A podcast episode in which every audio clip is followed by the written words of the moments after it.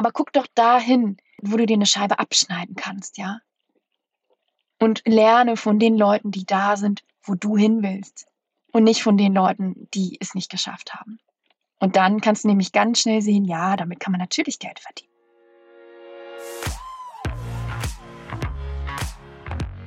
Wieder da bist, herzlich willkommen zu der neuesten Folge des Female Purpose Podcasts.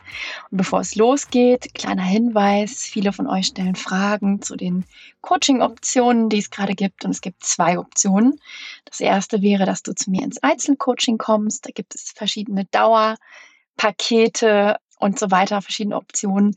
Da wäre es gut, wenn du einfach ein kostenloses Erstgespräch bei mir buchst und wir einfach zusammen überlegen, was für dich passend wäre. Und das zweite ist mein Gruppencoaching, Kickstart Your Career Change, also Kickstarter deinen Jobwechsel. Da geht es darum, diesen Prozess gemeinsam in Gang zu setzen, mit dem Ziel, dass du Klarheit für deine beruflichen Next Steps hast. Und das ist ein Online-Kurs, der findet aber auch in der Gruppe mit anderen Frauen statt und natürlich mit mir. Und mehr dazu auf meiner Website. Auch da buchst du dir ein kostenloses Erstgespräch. Wir schauen, ob du zu dem Kurs passt. Das ist mir immer ganz wichtig, dass wir da eine schöne Konstellation haben und dann darfst du auch mit einsteigen. Und heute geht es um das Thema negative Glaubenssätze über das Thema Arbeit und wie du sie abmildern kannst. Und ich sage bewusst abmildern, denn ich glaube, manche Glaubenssätze auflösen zu wollen, also wirklich sie quasi weghaben zu wollen, ist ein sehr großer Wunsch von vielen meiner Klientinnen und auch überhaupt von vielen Menschen, denke ich. Aber es setzt erfahrungsgemäß auch sehr unter Druck, wenn man dann sagt, also ich habe den Anspruch an mich, jetzt diesen, diese Denkweise, diesen Glaubenssatz aufzulösen und der darf nicht mehr da sein und der nervt mich und ich möchte ihn jetzt weghaben. Und deswegen benutze ich ganz gerne das Wort abmildern. Und wir fangen dann mal an mit den drei Glaubenssätzen, die mir am häufigsten im Coaching begegnen zum Thema Arbeit. Und der erste ist mit Abstand der am häufigsten genannte und das ist Arbeit muss hart sein. Und es ist Wahnsinn, wie hartnäckig dieser Glaubenssatz ist. Und es ist auch Wahnsinn, auf wie vielen Ebenen und in wie vielen Form, Formen und Farben, könnte man sagen, er kommt. Und manchmal entdecken wir ihn recht spät im Coaching und man muss dann ein paar Schleifen miteinander drehen, um zu merken, ah, okay, das, was eigentlich dahinter steckt, ist wirklich dieser Glaubenssatz. Arbeit muss hart sein, also wenn es leicht ist, ist, äh, ist, ist, kann es ja keine Arbeit sein. Und wenn es Spaß macht, schon fünfmal nicht. Dann ist es ja Spaß, dann ist es, weiß ich nicht, ein Hobby, ein Interesse, aber es ist ganz, ganz bestimmt keine Arbeit, wenn es Freude macht.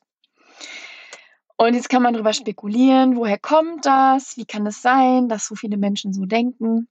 Ja, das hat ganz viele Hintergründe. Natürlich erstmal auch unsere Eltern, ja, und deren Eltern, die natürlich Arbeit in ganz unterschiedlicher Weise gedacht haben und für die Arbeit selbstverständlich auch einen ganz anderen Stellenwert eingenommen hat, als es für uns heutzutage tut. Und gerade für die Kriegsge oder Nachkriegsgeneration ist Arbeit natürlich etwas gewesen, was erstmal auch wieder dem Aufbau dienen musste. Ja, also es war wichtig, sich wieder eine Existenz zu erschaffen, ein Haus, ein Dach über dem Kopf zu haben. Die Kinder mussten Essen auf dem Tisch haben. Und nach dieser Kriegsphase, also nach diesen Kriegsjahren, war es natürlich klar, dass Arbeit einen ganz klaren Zweck hatte, nämlich die Existenz zu sichern. Und später dann hat sich das natürlich ein bisschen gewandelt, dadurch, dass der Konsum gesichert war, wir wieder an guten Zeiten gelebt haben, ja, es wieder ein anderes Level an Sicherheit gab. Und da kam dann das Thema Konsum mehr in den Vordergrund, ja, und es wurden wieder andere Arten des Konsums entdeckt, wie zum Beispiel Reisen, ja, das war ja bis in den 60ern, glaube ich, gar kein Thema, groß Reisen, ja, also es war exotisch, wenn man so möchte. Und dann später kam ja das dann hinzu. Das heißt, da haben wir uns dann ein bisschen in Richtung Konsumgesellschaft bewegt. Und jetzt wiederum merke ich ganz viel im Coaching, bewegen wir uns ein bisschen in Richtung Sinngesellschaft. Also wir haben unsere Grundbedürfnisse abgedeckt, wir haben unseren Konsum abgedeckt. Wir leben hier in der westlichen Welt in, zum Großteil zum Glück in Sicherheit, also existenziell und auch materiell und dürfen uns, das ist natürlich ein schönes Privileg, wieder dem Thema Sinn, was möchte ich mit meinem Leben machen, was möchte ich mit meiner Arbeit erreichen, widmen. Und das ist natürlich ein, ein ganz schönes, eine schöne Frage, auch eine quellende Frage hin und wieder. Aber es ist, hat natürlich eine andere, eine andere Grundschwingung, eine andere Grundtendenz, als Arbeit als reines Mittel zur Existenzsicherung zu betrachten. Aber jetzt spule ich nochmal zurück und Arbeit muss hart sein ist natürlich ein Glaubenssatz, der ist sehr, sehr, sehr, sehr tief verankert und natürlich kommt er vielleicht auch aus dem preußischen Reich. Ja, es ist vielleicht so ein Heritage, was noch da ist. Also es hat viele, viele Dimensionen. Fakt ist aber, und das ist für unseren Kontext hier noch viel interessanter und wichtiger, wenn du denkst, wenn du davon überzeugt bist, bewusst oder unbewusst, dass Arbeit hart sein muss, dann wird dich das unglaublich einschränken auf ganz vielen Ebenen. Denn wenn du glaubst, dass man nur erfolgreich sein kann, wenn man hart arbeitet, hasselt, bis der Arzt kommt, bloß keine Freude empfindet, ganz viele Dinge macht, Hauptsache man ist beschäftigt und sieht unglaublich wichtig nach außen aus, dann wirst du an irgendeinem Punkt wahrscheinlich ausbrennen. Erstens das. Und du wirst alles empfinden, nur keine Freude bei deiner Arbeit. Und du wirst unbewusst, und das ist Wahnsinn manchmal im Coaching, alles boykottieren, was nach Freude und Leichtigkeit aussieht. Und du wirst es ausklammern für dich und sagen, nee, das ist ja keine Arbeit. Und du wirst sogar sogenannte ABMs, Arbeitsbeschäftigungsmaßnahmen, dir selbst auferlegen, um beschäftigt zu sein, damit du nach außen hin argumentieren kannst, ja, ich arbeite hier, aber ja, siehst ja hier, ich bin beschäftigt und Arbeit ist ja hart, also halte ich mich auch mit unnötigem Quatsch beschäftigt. Und das geht ganz vielen Selbstständigen so. Ganz, ganz vielen, die sich mit allen möglichen unnötigen Maßnahmen beschäftigen, die überhaupt nicht entscheidend sind für ihr Business. Aber damit würden wir heute den Rahmen sprengen. Das heißt, Arbeit muss hart sein, ist nicht dienlich, schon gar nicht, wenn du beruflich erfüllt sein möchtest. Und Arbeit ist nicht unbedingt hart oder muss nicht unbedingt hart sein. Und vor allem und das wünsche ich mir von Herzen für dich, ist, dass deine Arbeit dir Freude macht. Und damit meine ich nicht, wir schweben hier alle auf Wolke 7 und machen ein Herzensbusiness und alles ist immer mit Leichtigkeit verbunden. Das ist es nicht. Das ist es auch in meinem beruflichen Alltag nicht. Aber ich möchte, dass du dich fragst, ob das, was du da jeden Tag am Schreibtisch tust, ob dir das unterm Strich Freude macht, ja oder nein. Wenn es dir keine Freude macht, warum machst du es dann? Warum machst du es dann? Schnapp dir gern ein Buch und einen Zettel und, oder einen Stift, Notizbuch, Zettel, Stift und schreib dir auf, warum machst du das, was du da machst, wenn es dir keine Freude bereitet. Warum? Warum? Und jetzt kannst du kommen und sagen, ja, ich muss ja irgendwie meine Rechnungen bezahlen. Das stimmt. Aber du kannst deine Rechnungen auch mit etwas zahlen, was die Freude macht. Und wenn du jetzt sagst, nee, das geht ja nicht, weil das ist ja dann kein Beruf, dann solltest du erst recht hingucken, weil dann bist du bestimmt jemand, der mit dem Glaubenssatz, Arbeit muss hart sein, sonst ist es keine Arbeit, rumläuft. Und wann macht Arbeit Spaß? Wann macht Arbeit unterm Strich Freude, sodass wir sagen können, prinzipiell ist das, was ich da tue, mir entsprechend und es gibt mir was und es macht mir Freude. Ja, natürlich dann, wenn wir im Einklang mit unseren Stärken arbeiten und diese fördern. Weil es gibt nichts Beschisseneres, als nicht im Einklang mit deinen Stärken zu arbeiten. Und das höre ich ganz oft im Coaching. Dass Leute kommen, die sagen, ja, du, irgendwie ist das alles Murks, weil ich kriege hier lauter Aufgaben auf den Tisch, aber eigentlich kann ich andere Dinge viel besser. Und ich habe das Gefühl, ich bin irgendwie falsch eingesetzt, ja. Also ich bin falsch ausgelastet und vor allem mit den falschen Dingen ausgelastet. Und weil das so ist, habe ich keine Freude an dem, was ich mache. Und wenn du jedoch im Einklang mit deinen natürlichen Stärken arbeitest, dann wirst du auf kurz oder lang exzellent sein. Geht gar nicht anders. Es geht gar nicht anders. Überleg doch mal, wenn du das machst, was du von Herzen gerne machst und das auch noch förderst, indem du vielleicht dich weiterbildest in dem Bereich, indem du dir vielleicht einen Mentor an die Seite holst oder einen Coach, der dir noch hilft, das zu schleifen, ja, dann kannst du nur exzellent sein. Es ist ja gar nicht die Frage ob, sondern wann. Ja, es ist eine Frage der Zeit allerhöchstens, aber du wirst absolut exzellent sein. Wann macht Arbeit noch Spaß? Natürlich dann, wenn du ein gewisses Maß an Autonomie empfindest. Das heißt, wenn du ein gewisses Maß an Selbstständigkeit hast, dass du sagen kannst, okay, ja, also ich bin hier in einem Rahmen, der ist nicht allzu starr, sondern ich kann mitentscheiden. Ich kann ja vielleicht Entscheidungen treffen. Ich habe einen gewissen Spielraum, äh, ich hab, in dem ich mich bewegen kann. Und es gibt mir einfach ein gutes Gefühl. Ja, das brauchen wir alle. Dienst nach Vorschrift äh, und einfach nur stumpf Befehle von der Chefetage zu befolgen, da kenne ich kaum Leute, denen das Freude macht. Die gibt es auch. Aber in allermeisten Fällen brauchen wir natürlich ein gewisses Maß an Autonomie, an Entscheidungsfreiheit, an Gestaltungsfreiheit unserer Arbeit. Auch wichtig, deine Interessen.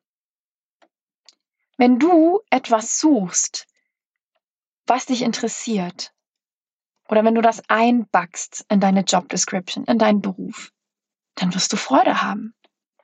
There is no way around it. Natürlich wirst du Freude haben. Warum sollst du keine Freude an deiner Arbeit haben, wenn du deine Interessen, für die du brennst, damit einbindest? Natürlich wirst du dann absolut dein, dein Freudenbarometer zum Explodieren bringen, ja klar. Und du darfst dich gerne auch da hinsetzen und mal niederschreiben, was sind deine Interessen?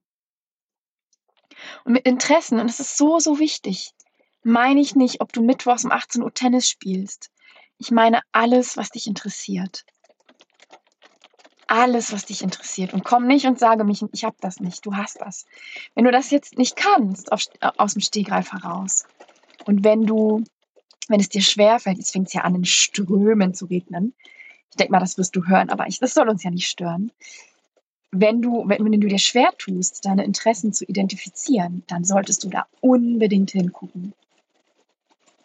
Unbedingt. Unbedingt. Denn Interessen sind so wichtig. Und das kann alles sein. Du kannst dich fragen, als ich das letzte Mal im Urlaub war, welches Magazin habe ich da gelesen? Als ich das letzte Mal einen Podcast gehört habe, falls du welche hörst, was habe ich denn da angehört? Als ich mit einer Freundin diesen langen Sp Strandspaziergang gemacht habe. Worüber haben wir gesprochen? Als ich bei irgendeinem Thema hängen geblieben bin letztens, egal wo es dir begegnet ist, was war das für ein Thema? Ja, es gibt so viele Hinweise auf deine Interessen. Und deine Interessen sind lebensnotwendig für dich, für jeden von uns. Hege sie, pflege sie, kultiviere sie und wenn du sie nicht hast, dann finde sie denn sie sind so wichtig für deine Charakterbildung, für dich als Menschen, ja. Und sie sind wichtig, um zu definieren, was du beruflich machen wollen willst. Interessen sind ein ganz großer Bestandteil im Coaching, denn es ist wichtig, dass du etwas machst beruflich, was dich interessiert. Denn nur dann wirst du dauerhaft am Ball bleiben, nur dann wirst du dauerhaft auch Lust drauf haben, nur dann wirst du dauerhaft auch das vertiefen wollen, ja. Und wenn du so wie ich eine vielseitig interessierte Person bist, eine sogenannte Scanner-Persönlichkeit, have no fear. Dazu mache ich eine getrennte Podcast-Folge, was da wichtig ist. Dann gibt es ein paar Besonderheiten, aber im Großen und Ganzen fokussiere dich auf deine Interessen und backe sie in deine neue Stelle ein. Und wenn du das machst, dann wird dir deine Arbeit auf jeden Fall auch Spaß machen. Es wird zumindest dazu beitragen, dass dir deine Arbeit Spaß macht. Was ist noch wichtig? Und ah, ich schlage nochmal die Kurve zurück oder den Bogen zurück. Also Stärken bedingt, oder nee, andersrum, Exzellenz bedingt durch den Einsatz deiner natürlichen Stärken plus Autonomie plus, und jetzt kommt's, Sinnhaftigkeit ergibt intrinsische Motivation. Nochmal, Exzellenz bedingt durch den Einsatz deiner natürlichen Stärken, plus Autonomie, bedingt durch einen gewissen Spielraum in deiner Arbeit, der dir entspricht, plus Sinnhaftigkeit gleich intrinsische Motivation. Diese drei Faktoren sind ganz große Treiber von intrinsischer Motivation. Das ist ein ganz weit erforschtes Thema. Wenn du dann noch deine Interessen hinzupackst, dann wirst du auf jeden Fall dem, was du beruflich machen wollen würdest, sehr, sehr, sehr, sehr viel näher gekommen sein. Und dann wirst du auf jeden Fall auch der Freude in deiner Arbeit sehr, sehr, sehr viel näher gekommen sein. Und wenn du jetzt hier sitzt und sagst, ja, aber ich habe trotzdem diesen Glaubenssatz, Arbeit darf keinen Spaß machen, dann versuch den für dich umzukehren. Versuch den für dich umzukehren, indem du dir Beweise findest, dass Arbeit sehr wohl Spaß machen darfst. Vielleicht kannst du dir jemanden ranziehen, einen Role Model, jemand, der seine Berufung zum Beispiel oder sein Hobby zum Beruf gemacht hat. Ob es jemand aus dem Buch ist, aus dem Podcast, es spielt keine Rolle. Vielleicht kannst du dir diesen Menschen mal ranziehen und sagen, Moment mal, also wenn jetzt, weiß ich nicht, Kelly Slater, weltbekannter Surfer, wenn der jetzt mit seinem Interesse, mit seinem Hobby einen Beruf gemacht, aus seinem Hobby einen Beruf gemacht hat, dann ist vielleicht da was dran, dass an Arbeit oder an, an dass bei Arbeit auf jeden Fall Freude herrschen sollte, denn sonst wäre er ja nicht so exzellent. Wie dem auch sei. Ja, das war jetzt vielleicht ein etwas sehr weit hergeholtes Beispiel, aber finde Beispiele für Menschen, die Freude an ihrer Arbeit haben.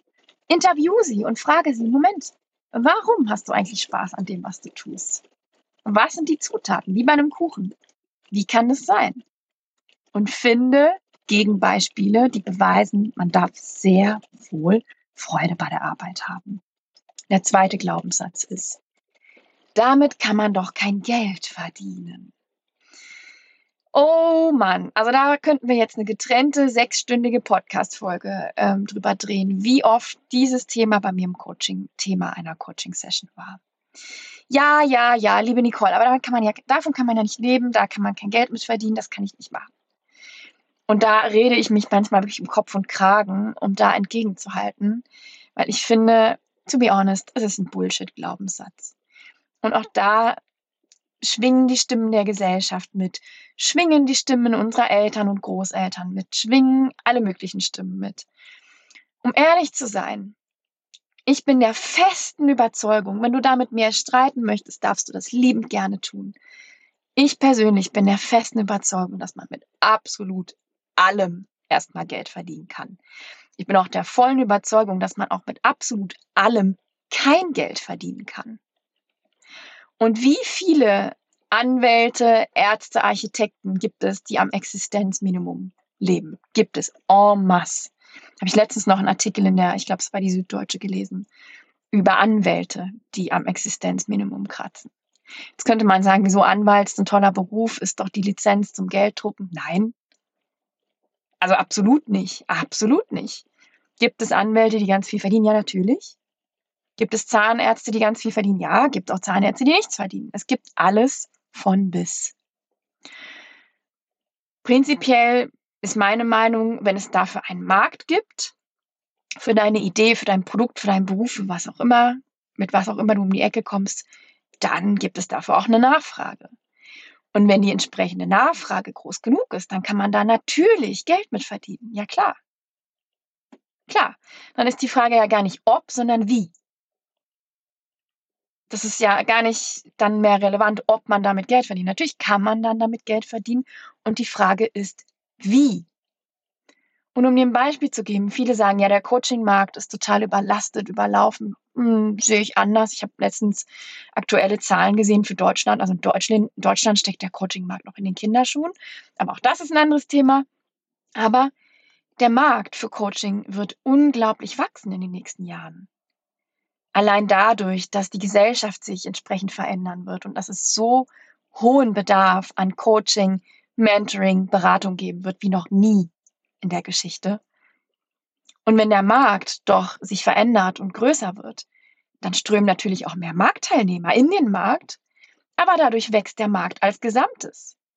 Ja, hier sind wir jetzt eine kleine äh, BWL-VWL-Tour gedreht, aber das ist doch gut. Das heißt, ich freue mich über jeden, meiner Marktbegleiter, der in den Coaching-Markt kommt. Und ich freue mich über jeden Mensch, der sich mit Coaching mit diesem Thema befasst. Weil das bedeutet ja, der Markt als solches wächst und das ist toll. Finde ich fantastisch. Davon profitiere ich auch.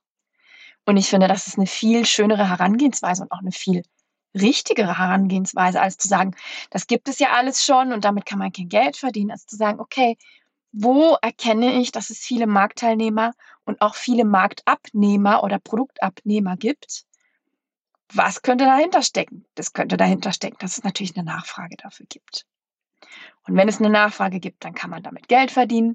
Die Frage ist gar nicht ob, sondern wie. Und auch da, du könntest dich fragen, wie kann ich mich anders positionieren? Wie kann ich vielleicht einen anderen Vertriebskanal wählen? Wie kann ich mein Marketing anders gestalten? Wie kann ich meine Logistikprozesse anders gestalten? Das heißt, da sind wir beim Thema Differenzierung, ja?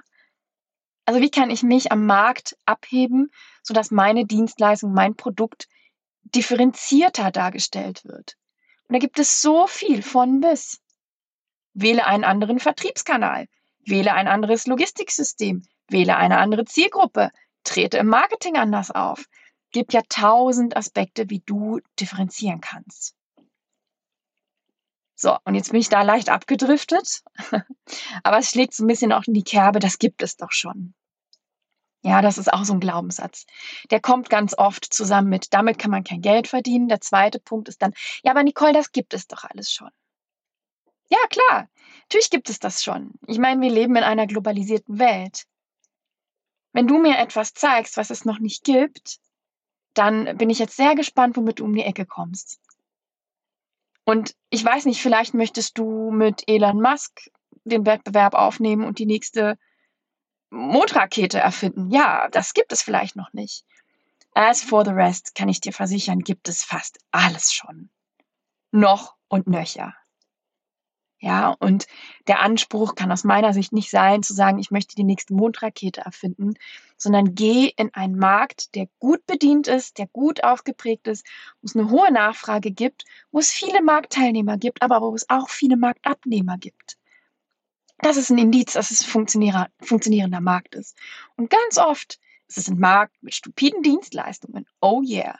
Klingt mega unsexy für alle, die sagen, oh, ich würde gerne die nächste Mondrakete erfinden. Aber in allermeisten Fällen ist es eine Dienstleistung, die es noch ein Löcher gibt und mit der du dich aber durch andere Positionierung, durch eine andere Ausgestaltung deines Angebots wunderbar abheben kannst.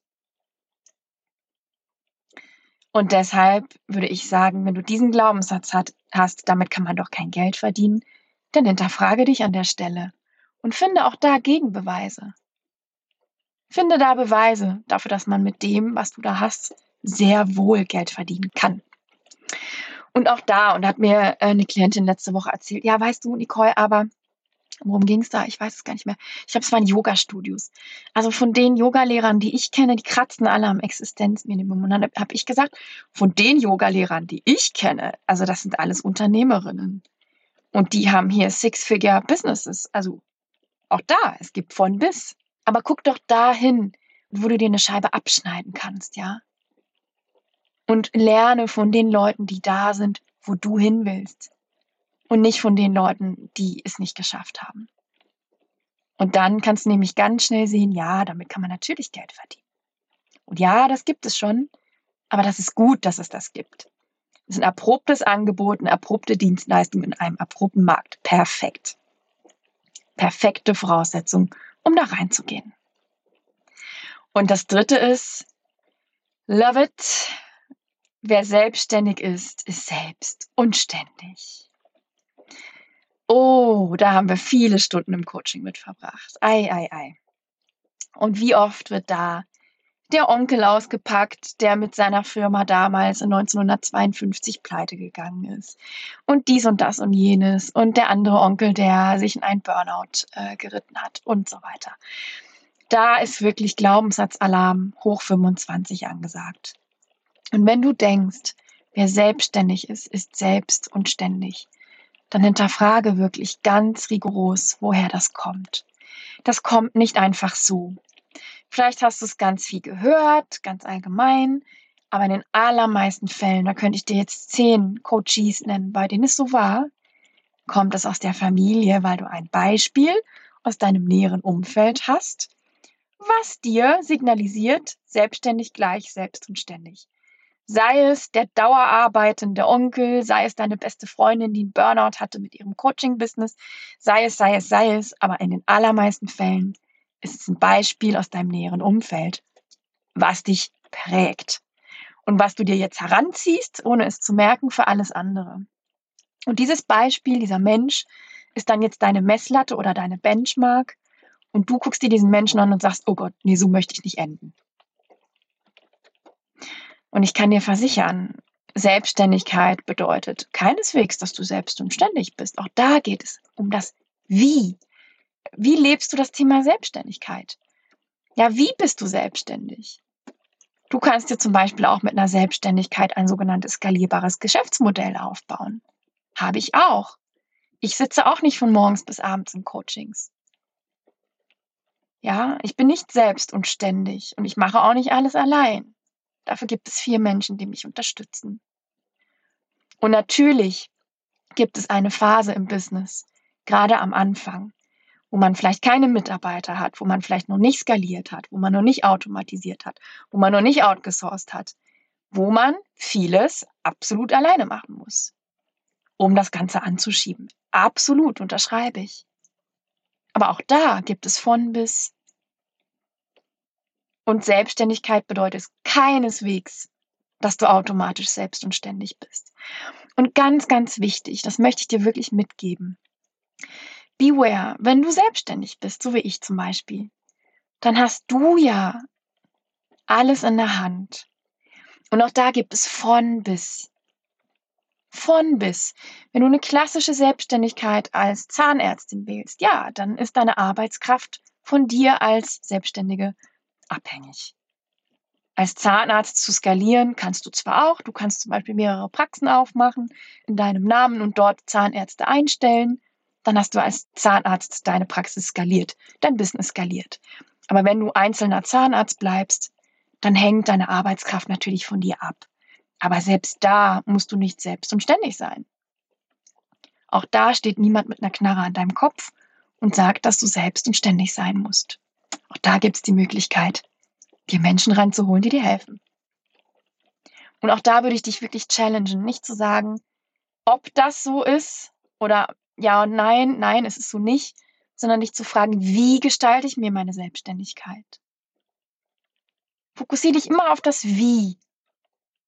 Wie möchte ich das haben? Und wie kann ich so einrichten, dass ich nicht selbst und ständig bin?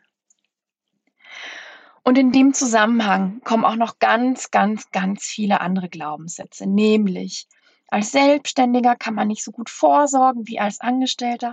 Das ist schlichtweg falsch. Es ist einfach wirklich falsch. It's just not true. Und wenn du an solchen Punkten kleben bleibst, kann ich dir sagen, such dir da früh im Prozess eine gute Finanzberatung. Ich habe einen ganz tollen Berater an meiner Seite, sehr lange schon. Hallo David, falls du diese Folge jemals hören solltest.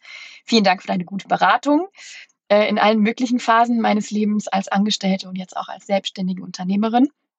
Und Nein, du musst auch nicht sofort in die ach so teure und schlimme private Krankenkasse wechseln. Auch dazu zwingt dich niemand. Und nein, selbst wenn du es tust, so wie ich, bist du nicht für immer dazu verdammt, da drin zu bleiben. Auch das ist falsch.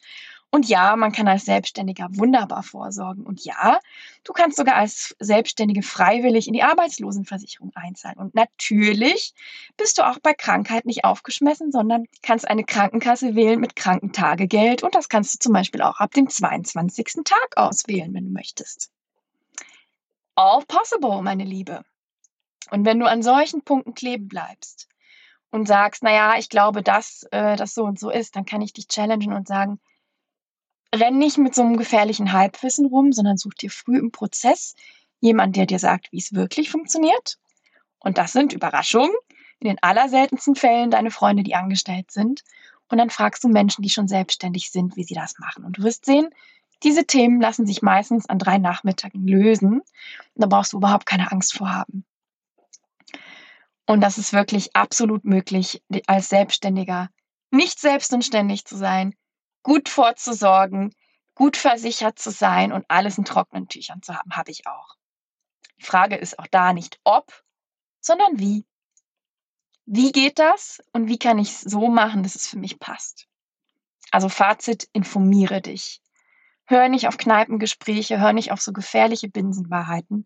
Hör auf Leute, die es wirklich wissen, weil sie den Weg schon gegangen sind. Hol dir gute Berater an die Hand Hol dir einen guten Finanzberater, einen guten Vermögensberater, einen guten Steuerberater, wie auch immer. nein, diese Menschen kosten nicht unbedingt ein Vermögen. Auch da gibt es Modelle, die absolut bezahlbar sind, wenn du am Anfang deines Businesses stehst. Für mich hat es auch wunderbar geklappt. Und das muss überhaupt kein Grund sein zu sagen, Selbstständigkeit mache ich einen Riesenbogen drum. Und ich möchte überhaupt nicht sprechen für eine Selbstständigkeit und gegen das Angestelltentum. Dafür trete ich überhaupt nicht an. Das ist überhaupt nicht der Tenor, den ich hier an den Tag legen möchte. Natürlich bin ich für eine Selbstständigkeit, weil ich selber dieses Modell liebe. Aber wenn du sagst, das ist nichts für mich, ist das total legitim. Ich möchte dich nur challengen, wenn du sagst, diese Gründe, die ich heute genannt habe, ist für mich ein Grund, um dieses Thema noch, noch nicht mal zu betrachten. Und ganz oft, das ist so interessant, ist am Anfang eines Coachings ähm, eine Klientin, die sagt, Nicole, nur damit du es weißt, bevor wir anfangen zu arbeiten, selbstständig möchte ich auf keinen Fall sein. Und ich schmunzel mittlerweile schon ein bisschen und ich schreibe mir das auch auf und sage, okay, meine Liebe, alles klar, habe ich notiert. Selbstständigkeit möchtest du auf keinen Fall.